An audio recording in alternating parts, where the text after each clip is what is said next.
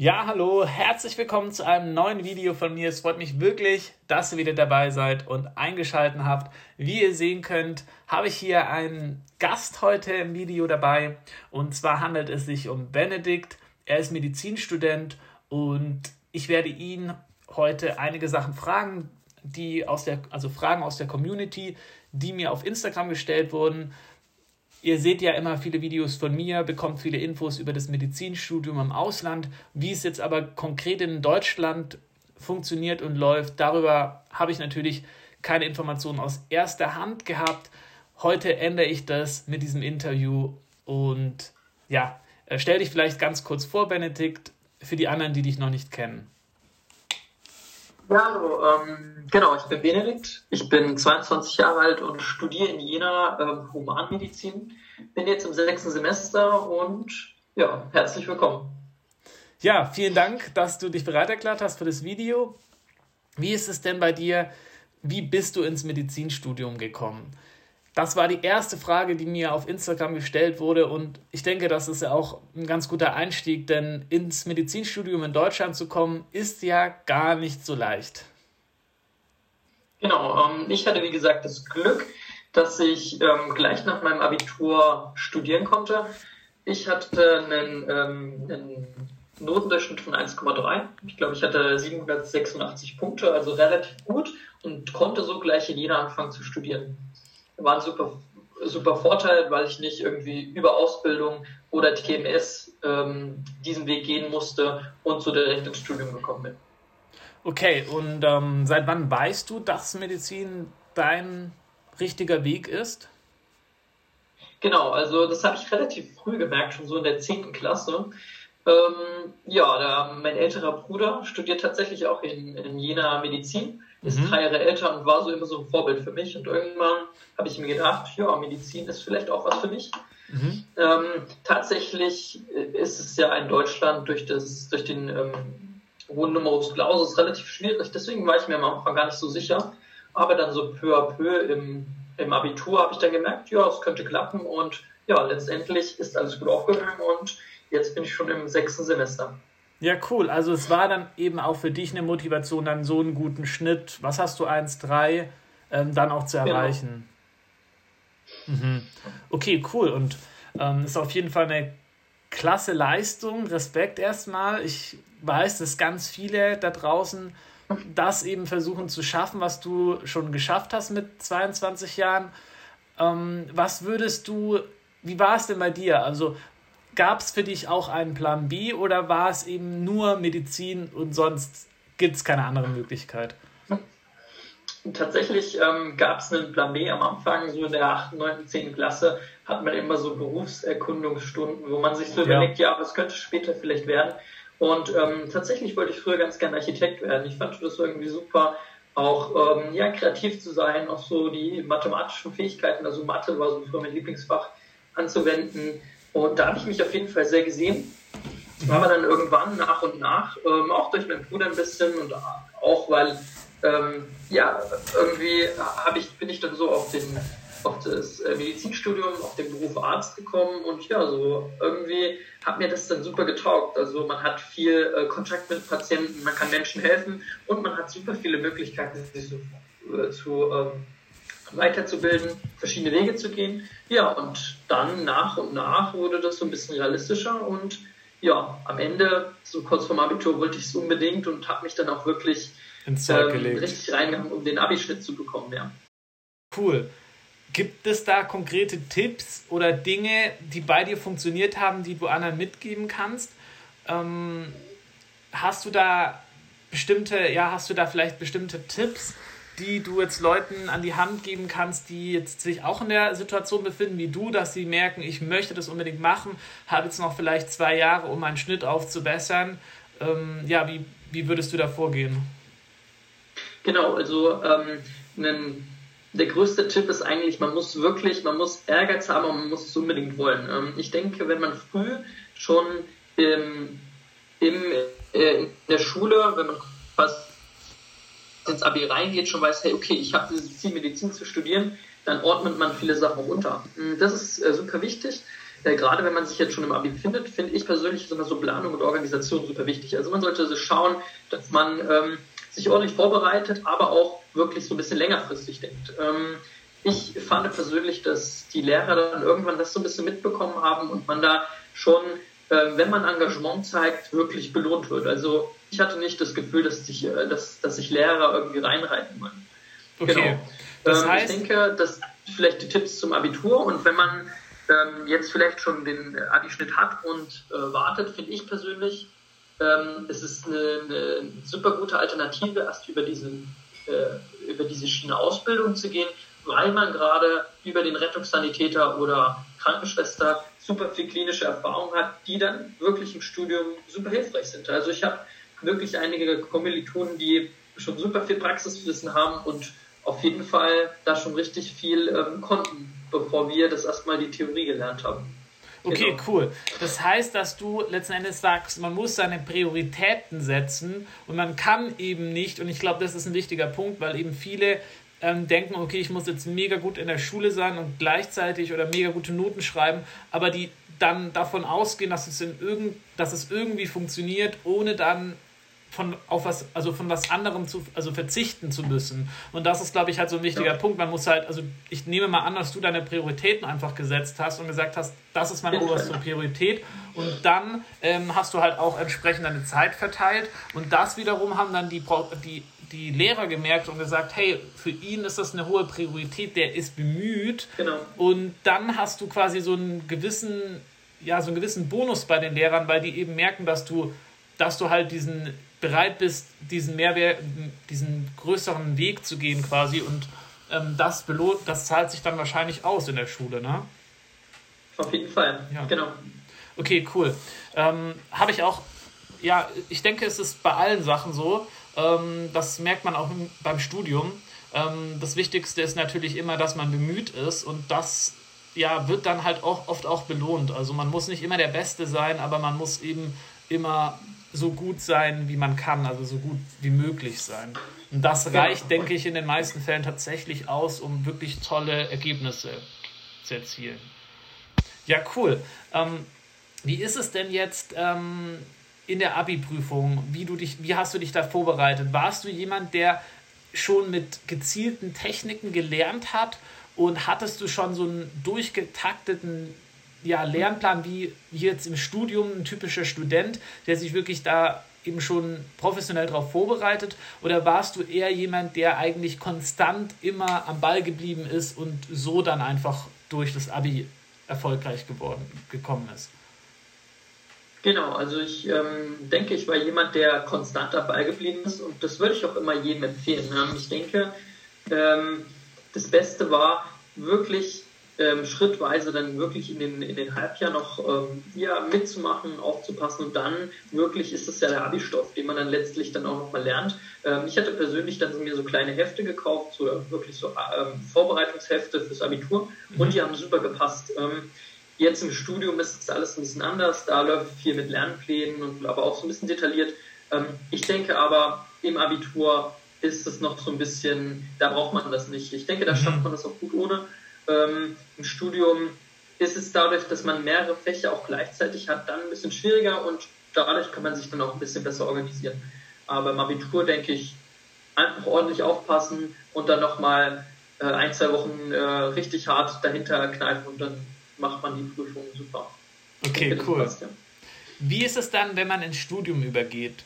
Wenn man jetzt diese Disziplin, die du hast, beibehält, reicht das aus? Oder sagst du, da musstest du schon nochmal auf eine höhere Stufe kommen dann äh, im Studium, um quasi mithalten zu können oder dich ja im Studium behaupten zu können? Hm, ich denke, vom Ehrgeiz her ist es ungefähr gleich geblieben. Ich denke, das ist eine Grundvoraussetzung. Ähm, was sich geändert hat, ist so die Organisation und auch so, so ein bisschen das Gefühl fürs Lernen. Ähm, ich mhm. bin persönlich, gerade im Medizinstudium muss man wirklich viel lernen und irgendwann lernt man auch das Lernen sozusagen. Ähm, ja. Man äh, hat am Anfang ist alles so viel durcheinander und ich konnte persönlich vom älteren Bruder profitieren, der auch hier in Jena war. Der konnte mir so ein paar Tricks auch sagen, wo muss man mehr machen, in welchem Fach, wo muss man weniger machen. Mhm. Aber ich denke, ähm, der Ehrgeiz muss da sein und dann lernt man wirklich auch die Sachen richtig auswendig zu lernen. Da kommt man dann relativ gut rein. Ähm, auch wenn die ersten, ersten Wochen ein bisschen durcheinander sind, aber das ist ganz normal. Man hat neue Leute, man hat ähm, ja irgendwie äh, Professoren zum ersten Mal, man hat Vorlesungen, alles ist ein bisschen selbstständiger. Ich denke, irgendwann kommt man aber auch da äh, rein und dann läuft das auch äh, dann viel besser. Okay, cool. Und ähm, ja, wie funktioniert es, wenn man jetzt, also merkt man, bekommt man Feedback, wenn man nicht so gut ist? Oder ähm, läuft man da am Ende, am Ende des Semesters komplett auf im Studium? Bei der Schule ist es ja so, du hast ja regelmäßig Tests, du wirst ja teilweise sogar abgefragt in der Uni, wenn die Lehrer merken sofort, okay, der Marcel, der Benedikt, der meldet sich nicht mehr so oft, da muss ich vielleicht mal schauen und rufe ich den vielleicht jetzt mal dran. Also die sind ja eigentlich, die beobachten dann ja eigentlich ständig und bekommen sofort mit, wenn man nicht mehr so Leistung bringt oder nicht mehr so engagiert ist. Wie ist das im Studium? Genau, ähm, ich, kann, ich kann doch von jeder berichten. Da ist es so, dass gerade ähm, im ersten Semester bei uns hatten wir quasi Anatomie, das war so das große Fach, was äh, ich glaube in jeder Uni in den ersten äh, zwei Semestern so eine Rolle spielt. Mhm. Und wir hatten die kleinen Fächer, das war Biologie, Physik und Chemie. Und äh, mit Anatomie hatten wir den, den äh, Vorteil, dass wir durch mündliche Testate, die wir im Situs hatten, also am, an der äh, Leiche, ähm, haben wir direkt Feedback bekommen. Also ist man da durchgefallen, wusste man, hey, okay, ich muss mehr machen.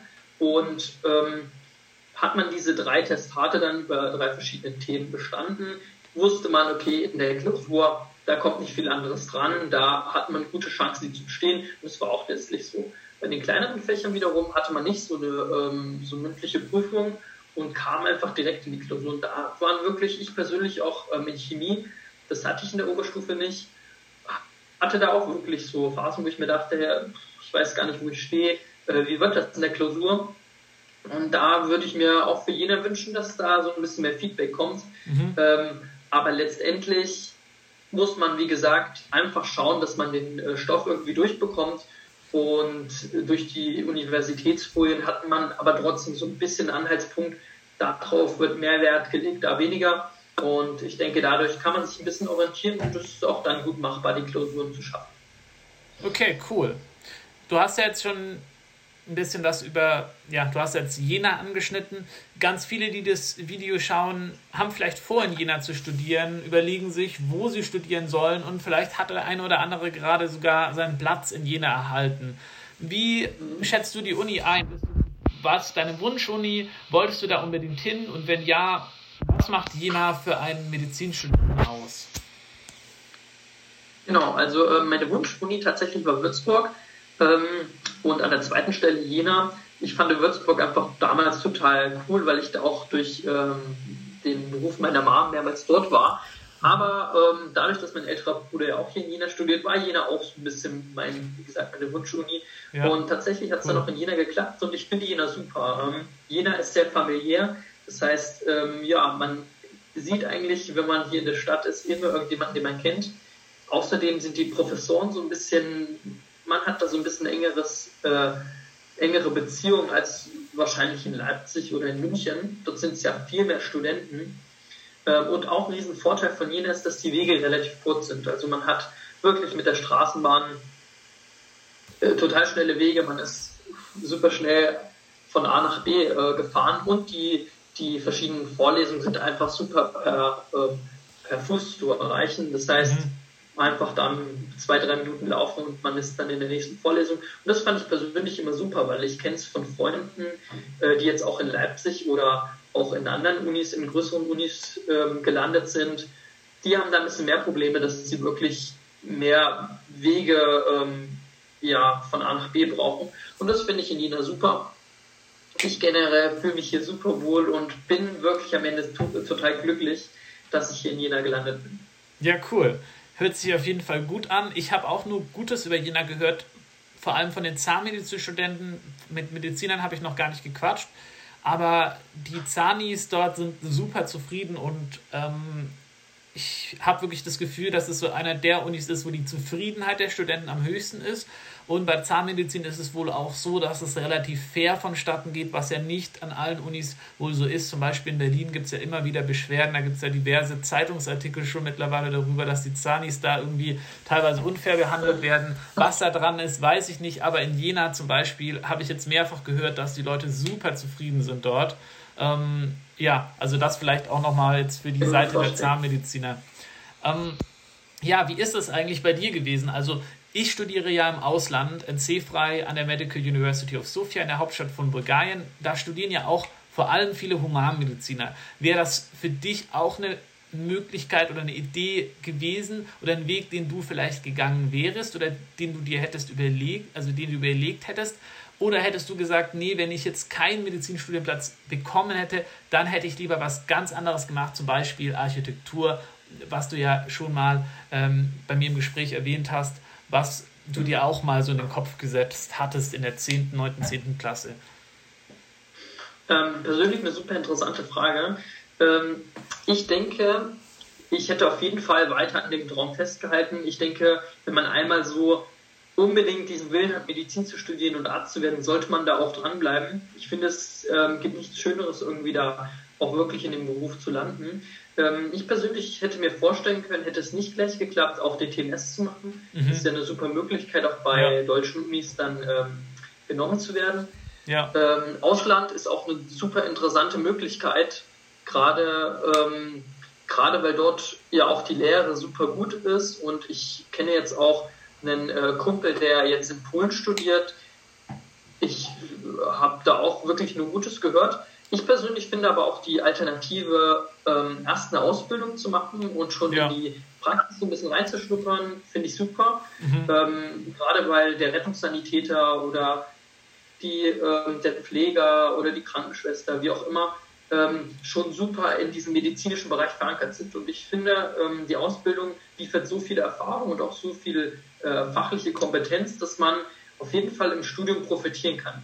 Okay, ich denke, cool. da gibt es verschiedene Wege und ich weiß gar nicht, wie ich mich entschieden hätte. Ich bin äh, umso äh, froher, dass es dann direkt dass geklappt, es geklappt hat. hat. Ja. Wie ist es eigentlich mit, ähm, mit dieser Situation? Das habe ich mich öfter gefragt, wie das bei den Humanmedizinern ist. Also bei uns ist es ja so, dass halt sehr viele, die Zahnmedizin studieren, schon, dass die Eltern da eben schon Zahnärzte sind. Das ist jetzt natürlich im Ausland nochmal ein bisschen extremer. Ich glaube wirklich 80 Prozent von all meinen Kommilitonen, da sind meistens beide Eltern sogar Zahnärzte. Und jetzt bei den deutschen Studenten, da ist es nicht unbedingt so, da sind auch viele, ja, Leute, die, wo die Eltern das halt nicht gemacht haben, die was komplett anderes gemacht haben dabei. Ähm, aber gerade zum Beispiel bei meinen griechischen Kommilitonen, da sind es wirklich alle, ganz viele auch von den Engländern, wo dann beide Eltern das sind. Und ähm, ja, das ist halt dann gerade am Anfang eben schon teilweise ein bisschen schwierig, weil man halt, weil die halt schon von dem Vokabular ähm, und so weiter halt schon einfach viel weiter sind und die wissen, die haben halt einfach viel mehr Grundverständnis so mitbekommen. Ist das bei ja. dir auch ein Thema gewesen an der Uni oder ist das mittlerweile gar nicht mehr so in Deutschland, dass da so viele ähm, Kinder von Medizinern quasi auch dabei sind? Ja, teils, teils. Ähm, auf jeden Fall in meinem Freundeskreis jetzt ähm, gibt es schon einige Personen, zum Beispiel meine Freundin, das beste Beispiel ist direkt auch, da sind beide Eltern Ärzte.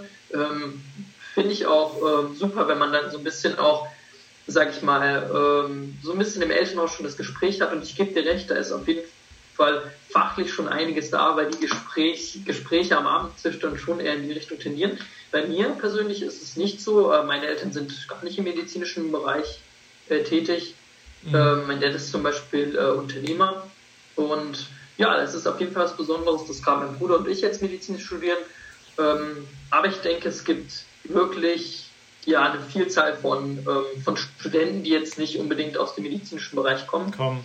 Ähm, ich denke, das ist in Deutschland eher so ein bisschen durchmischter, aber es gibt es auf jeden Fall. Mhm. Genau. Okay, cool. Also bei dir ist es ja so, du hast weder eine Ausbildung gemacht, noch sind deine Eltern Ärzte, aber dein Bruder ist ja auch Mediziner, genau wie meiner. Ähm, das heißt, du hattest halt schon auch einen Bezug. Würdest du sagen, das ist jetzt ein Problem, wenn jetzt jemand das alles gar nicht hat? Oder meinst du, das ist vielleicht sogar ein Vorteil, weil man dann vielleicht niemanden hat, der so über einen schaut und irgendwie, wie ist da, wie ist da deine Erfahrung? Wie du schon sagst, ähm, ist also es ist sehr schwierig zu sagen. Also ich denke, es ist einerseits ein Vorteil. Ich persönlich konnte super viel von meinem Bruder profitieren. Der konnte mir genau sagen, ja, die Klausur ist ein bisschen schwieriger, schau dir das an. Die Klausur, naja, das ist quasi nur da hinsetzen und ein paar Kreuze machen. Ähm, aber andererseits sehe ich es auch so, wenn man jetzt keinen aus dem medizinischen Bereich hat oder auch keinen, ähm, keinen in der Familie, man lernt super schnell, jedenfalls in jener Freunde kennen, durch dieses System der Seminargruppen. Also wir waren ähm, so 10, 11, 12 Leute in der Seminargruppe und so ist man super, hat sich super schnell verletzt, äh, vernetzt und ähm, hat auch schnell äh, Lernpartner gefunden. Also man war da irgendwie nie so alleine. Und ich denke, deshalb brauchte man nicht unbedingt irgendwie einen familiären Hintergrund in der Medizin, sondern man konnte da auch gut so von seinen Kommilitonen profitieren. Okay, cool. Ähm, weißt du schon, wo es mit dir jetzt beruflich hingeht? Welche Richtung findest du interessant? Was könntest du dir vorstellen? Ich persönlich finde Kardiologie super interessant. Ähm, haben wir gerade im sechsten Semester. Ich habe auch so eine kleine Reihe auf meinem Instagram-Kanal gemacht, so mit, cool. ähm, Blende ich mit, auf jeden äh, Fall kardiologischen Erkrankungen und Prävention. Ähm, ich finde das super interessant. Ich sehe mich da auch tatsächlich äh, später. Ähm, gerade in der Klinik äh, sollte man ordentliche Erfahrungen sammeln. Ich denke, das sollte jeder Humanmediziner. Ähm, und dann sehe ich aber auch eine super Möglichkeit, später ambulant tätig zu sein, eine Praxis zu machen. Und ähm, ja, ich denke aber trotzdem, du wirst es wissen, äh, man hat so viele verschiedene Fachbereiche noch jetzt im Studium. Ich bin erst im sechsten Semester. Ja, ähm, das heißt, man kann sich so schnell wieder begeistern lassen, aber ähm, ich denke, das ist ganz normal, dass das immer mal ein bisschen hin und her wechselt, bis ja. man dann letztlich im PJ die Fachbereiche nochmal genauer kennenlernt. Okay, wie ist das bei dir mit der Doktorarbeit? Hast du dir da schon mal Gedanken darüber gemacht, ob du die schon während dem Studium anfängst oder erst danach oder ob du die vielleicht überhaupt nicht machst? Ähm, hast du da vielleicht ein paar Informationen ähm, dazu? Ich werde da häufig dazu gefragt. Ich kenne mich natürlich vor allem im Bereich Zahnmedizin aus und weiß jetzt nicht genau, wie das bei euch ist. In der Zahnmedizin ist es so, dass längst nicht mehr alle eine Doktorarbeit machen und dass halt von vielen Professoren auch so ein bisschen verlangt wird, dass wenn man das jetzt halt noch macht, dass man dann schon halt auch schon so intrinsisch, intrinsisch motiviert sein sollte, ähm, weil unbedingt machen muss man es jetzt nicht mehr. Genau. Wie ist genau, bei mir persönlich, ich strebe auf jeden Fall eine Doktorarbeit an. Ich denke, mhm. das wird jetzt auch im Herbst losgehen, dass ich mir dann so ein Thema suche. Mein Bruder ist jetzt ähm, schon fertig tatsächlich. Der muss die nur noch ähm, äh, verteidigen. Okay. Ähm, ja, und ich denke, es ist ein Riesenvorteil, das im Studium zu machen, gerade ähm, äh, als Humanmediziner, weil man jetzt auch noch wirklich ähm, neben den Vorlesungen, neben den Klausuren noch gut Zeit hat. Ähm, ich denke, als Assistenzarzt ist man dann schon verpflichtet, verpflichtet, man hat Stationen, man hat Nachtschichten. Mhm. Da stelle ich mir das wirklich sehr schwer vor, sich dann noch ähm, am Abend hinzusetzen und zu schreiben. Ja. Ähm, ich kenne aber tatsächlich auch ähm, Eltern vom, vom einen Kommiliton, die haben jetzt keinen Doktor und die sind auch ähm, Oberärzte im Krankenhaus. Also ich denke, ja. das ist so eine Entscheidung, die, die jeder irgendwie selber trifft. Ähm, ich persönlich finde das ist eine super Möglichkeit, auch in der Medizin einen Doktor zu machen. Aber ich denke, es ist kein Muss und das kann dann jeder äh, individuell entscheiden. Ja, das stimmt. Also mein Bruder, der hat das so gemacht, der hat das nach dem Studium gemacht. Das hat eineinhalb Jahre gedauert und er hatte halt an einem Projekt geforscht, was relativ, was er halt interessant fand ähm, mit klinischen Studien. Und ähm, ja, das muss halt letzten Endes jeder selber wissen. Bei mir ist es so, dass ich auch am Anfang eher gesagt habe, ich muss jetzt nicht unbedingt eine Doktorarbeit machen. Im Medizinstudium im Ausland ist es so, dass man so einen Doktortitel, so einen Ordinationsdoktortitel D-R heißt es bei uns schon mitbekommt und den aber den mhm. richtigen, also die Promotion überhaupt nicht während dem Studium machen darf. Das ist auch ja, egal wer, es gibt manchmal Professoren, die sagen, ihr könnt es bei mir machen, aber in den Promotionsordnungen steht halt klipp und klar, dass jegliche Arbeit während dem Studium, wenn man im Ausland studiert, eben ungültig ist. Das ist vielleicht auch nochmal den Tipp an den einen oder anderen. Das heißt, man kann es halt ja, wirklich nur nach dem Studium machen und ich habe dann ähm, ja für mich eine lange Zeit im Kopf gehabt, dass ich es vielleicht nicht mache und jetzt habe ich mich aber auch, äh, mittlerweile bin ich da auch so weit, dass ich sage, ich will das auf jeden Fall noch machen. Ähm, weil ich denke, dass es mir ziemlich viel Spaß machen würde und dass es mich halt auch irgendwie persönlich nochmal weiterbringen würde, weil arbeiten tut man ja lange genug, denke ich noch, in unserer Generation. Genau, vollkommen richtig. Also wie muss man sich ein Medizinstudium genau vorstellen? Ja, für mich sieht ein typischer Unitag aus, ähm, ja, je nachdem ausschlafen oder nicht, hm, eher weniger, aber ich denke, man kann noch lang genug schlafen, zur Vorlesung zu gehen. Mhm. Äh, Gerade in Zeiten von Corona ist ja vieles online, aber früher war das so.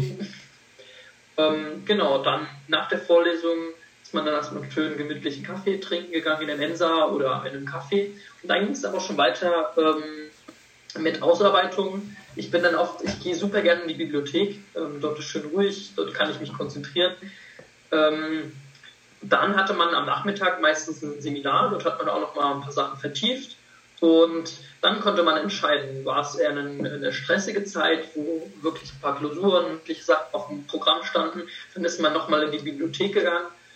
Manchmal war es auch so, ähm, gerade am Anfang, wo es noch nicht so noch nicht so stressig ist, dass man sich dann da mit Freunden getroffen hat, in Jena gibt es einen wunderschönen äh, Park. Dort ist man dann immer so ein bisschen hingegangen, hat vielleicht ein bisschen Federball gespielt, sich cool. Bier mitgenommen, sowas. Genau. Entspannt. Also ist, je nach Situation war es ein bisschen unterschiedlich, aber ja. ich denke, dass mit den Vorlesungen kurz mal die Bibliothek war eigentlich jeden Tag. Das muss man dann als Medizinstudent, muss man schon durch. Aber man gewöhnt sich dran. Wie viel lernst du ungefähr jeden Tag? Ja, das variiert auch nach Situation. Ähm, ich denke mal, wenn man Vorlesungen, Seminare mit dazu zählt und dann in der Bibliothek sind das, denke ich, auch so sechs bis acht Stunden. Wie gesagt, das ist immer auch nur so eine Probezahl, ähm, variiert natürlich je nach Situation, manchmal natürlich mehr, manchmal natürlich weniger. Ähm, ich bin persönlich auch ein Fan, sage ich mal, davon, nicht zu viel zu machen und auch nicht bis spät in die Nacht irgendwie da noch zu lernen, weil ähm, ich versuche das irgendwie so gut zu planen und das ist auch irgendwie so die Message, die ich irgendwie immer so ähm, weitergeben will. Planung ist alles, man ja. sollte schon so ein bisschen weiterdenken und dann kann man sich auch die Nachtschichten sparen, weil man einfach, wenn man gut plant, hat man einen ausgewogenen, hat man genug Zeit am Tag wirklich zu lernen und auch, ähm, sag ich mal, seine Veranstaltung so äh, zu wählen, dass es wirklich Sinn macht und dann mhm. muss man nicht irgendwie jeden Tag bis spät in die Nacht lernen. Ähm, Habe ich persönlich nie gemacht. Bei mir ist eigentlich immer nach 20 Uhr Schluss weil ich äh, denke, danach bin ich eh nicht so produktiv und ich brauche auch so ein bisschen Zeit für mich und vielleicht auch mit meiner Freundin oder mit Freunden als ja. Ausgleich, weil ich meine, ähm, das ist ja dann auf jeden Fall kein Studentenleben, wenn man wirklich nur büffelt, büffelt, büffelt und ja. ja. An dieser Stelle würde ich dich ganz gern noch zu was weiterem befragen und zwar ich werde immer gefragt, wie ich, also gerade von Leuten, die jetzt vorhaben, im Ausland zu studieren oder die vielleicht einen Studienplatz in Deutschland bekommen haben, die fragen mich, wie ich das, ähm, wie ich meinen Alltag organisiere, also mein Lern, mein, meine, wie nennt man das, Lernstrategie äh, bezüglich der digitalen Medien so organisiert habe. Da wollte ich dich mal fragen, weil bei mir ist es zum Beispiel so, ich habe kein iPad, ich mache das Ganze relativ oldschool, ich habe einen Laptop und halt meine, ja, ich habe halt verschiedene, ich habe halt einen großen Ordner mit verschiedenen Blättern, äh, mit verschiedenen Abteilungen und da ähm, sortiere ich das Ganze ein und dann habe ich noch ein paar andere Ordner, je, je nach Fächern und schreibe halt alles auf noch. Und ja. ähm, dann habe ich noch mein Handy, wo ich dann ab und zu irgendwie zum Beispiel so schnelle Recherchen und so weiter mache. Oder ich habe auch noch ein paar Apps für zum Beispiel äh, Dental Drugs, habe ich, das sind so zahnmedizinische Medikamente, was ich halt manchmal noch so genau. nachschaue. Wie machst du das? Und was würdest du empfehlen, wenn jetzt jemand sagt, okay, soll ich mir eher ein iPad kaufen? Soll ich mir stattdessen vielleicht lieber einen Laptop kaufen? Oder soll ich mir vielleicht einen Laptop und ein iPad kaufen? Für viele von den Leuten ähm, ist es natürlich schon teuer alles, aber viele denken halt, dass wirklich ähm, viele von den Sachen notwendig sind, gerade weil man ja, du bist ja, hast ja auch einen Instagram-Account und da sieht man ja viele Leute mit iPad und so weiter. Was ist da deine Einstellung? Was meinst du, ist wirklich notwendig und wie machst du das vor allem? Genau, ähm, bei mir ist es tatsächlich ähm, sehr ähnlich wie bei dir. Ich habe auch einen Laptop, ähm, der ist essentiell für jeden Studenten, weil man quasi die Unifolien sollte man auf jeden Fall runterladen. Ähm, ich bin auch so der Typ Laptop, ähm, Blatt Papier und dann arbeite ich die, die Vorlesung aus.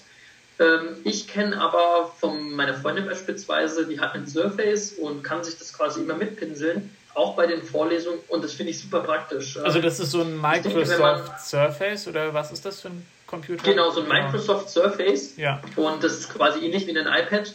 Und man kann quasi einfach in diese Folien reinschreiben. Das ist halt schon richtig cool, ne? Ja. Genau, ähm, ja. gerade, gerade weil man dann auch so, so auch Bilder machen kann, einfügen kann. Ja. Finde ich super. Ja. Aber ich denke, es ist auf jeden Fall, was man auch, ähm, sag ich mal, was man wissen muss, es ist kein, äh, keine Grundvoraussetzung. Also ich ja. persönlich habe das auch nicht und bin jetzt auch gut durchgekommen. Ähm, ich denke, dass es je nachdem, wie man auch, sage ich mal, finanzielle Möglichkeiten hat, wie man, was man für eine Einstellung hat. Ähm, ich persönlich denke halt, dass quasi äh, Blatt Papier eine super Methode ist zu lernen. Ich schreibe super gern Sachen auf, weil ich die dann so äh, aufgeschrieben ist, halb gelernt. Das ist so quasi die Weisheit und ich finde, bei mir trifft das auch immer zu. Ähm, je nachdem kann man dann jetzt vielleicht in der Zukunft auch mal ausprobieren. Ähm, auch mal vielleicht iPad Surface. Äh, ja, alles Möglichkeiten. Ähm, muss man individuell entscheiden. Okay, und ähm, würdest du sagen, dass man auf einen Laptop nicht verzichten kann? Oder sagst du, okay, dass, wenn jetzt jemand zum Beispiel überzeugt ist, davon sich ein iPad anzuschaffen, ich habe das ja zum Beispiel auch bei manchen Kommilitonen gesehen, das hat halt schon viele Vorteile. Du kannst halt gerade bei Röntgenbildern oder so, kannst dir immer was dazu schreiben, in die, du kannst in die Folien ja. reinschreiben, ähm, du kannst halt zum Beispiel eine Aufgabe, die du, du kannst halt alles digitalisieren, halt auch die ganzen Papiersachen so abschaffen, aber brauchst du bei deinem Studium auch noch unbedingt einen, äh, einen Laptop? Also musst, musst du im Medizinstudium noch beispielsweise irgendwelche Aufsätze oder sowas verfassen, dann am Laptop oder so Hausarbeiten machen, wie in anderen Fächern? Oder könnte man da theoretisch auch drauf verzichten? Da könnte man auf jeden Fall darauf verzichten. Äh, bei uns ist es so, wir müssen überhaupt keine Hausarbeiten schreiben. Okay. Wir haben quasi immer nur Klausuren am Ende oder mündliche Testate. Ja, bei uns auch. Aber die Grundvoraussetzung Grundvoraussetzung ist, dass man sich die Universitätsfolien runterladen kann. Und das kann man ja auch mit einem iPad. Ja. Ähm, deswegen, ich denke, dass man heutzutage ein elektronisches Gerät braucht, aber ob es jetzt iPad ist oder Laptop, das ist äh, individuell unterschiedlich. Das kann jeder so mit genau. sich selbst auch ausmachen. Okay, genau. Also das ist bei genau. uns auch so an der Uni, dass du im Endeffekt den Laptop nicht unbedingt brauchst. Aber ich kann trotzdem nicht darauf verzichten, okay. gerade für meinen so privaten Bereich, weil ich schreibe halt dann schon manchmal auch noch E-Mails an Leute, und all diese Sachen gehen halt, finde ich, an einem richtigen Laptop, gerade wenn ihr zum Beispiel eine Bewerbung schreibt, mit dem iPad geht das, aber ich, das wäre mir irgendwie, da, da, hätte ich nicht den Überblick oder auch die Möglichkeiten wie mit einem richtigen ähm, Keyboard am PC oder am Laptop. Deswegen für mich, wenn ich vor der Entscheidung stehen würde, würde ich mich wahrscheinlich für den Laptop entscheiden, weil es halt einfach noch mehr Funktionen hat, die ja gerade wenn es um, um, das Thema Bewerbung schreiben und so weiter geht, dann relevant sind. Ähm, aber ja, das Beste ist natürlich, wenn man beides hat, wobei man natürlich auch sagen muss, es ist halt einfach jede Menge Geld und da muss man sich halt überlegen, kann man das nicht für was anderes auch besser ausgeben. Ganz interessant ist, dass ich glaube, der Beste in meiner Gruppe von den Noten her, der macht alles komplett oldschool, der hat einfach nur ähm, der lernt immer direkt aus den Büchern heraus, weil er sagt, alles andere ist Zeitverschwendung. Und er ist halt ziemlich krass, weil er ähm, geht auch noch sehr viel trainieren und ähm, schafft es dann, hat dann halt gar nicht so viel Zeit am Tag, weil halt locker zwei Stunden fürs Training rausfallen. Ähm, und der macht das halt wirklich so und der hat halt dann auch natürlich total wenig Ausgaben, was so Unimaterialien angeht. Mhm. Also es geht halt das ist alles. Eine ne? gute Möglichkeit, ja. Es geht alles, aber ähm, ähm, ja, letzten Endes geht es ja auch darum, dass man es sich so einfach macht wie möglich. Und ja, wir beide ähm, machen es auch noch relativ oldschool mit Laptop. Es ist euch ja. überlassen, ja. Das war jetzt auch eigentlich die letzte Frage, die ich bekommen habe. Gibt es noch was, was du loswerden möchtest gerne? An Leute, die sich jetzt vielleicht überlegen, Medizin zu studieren.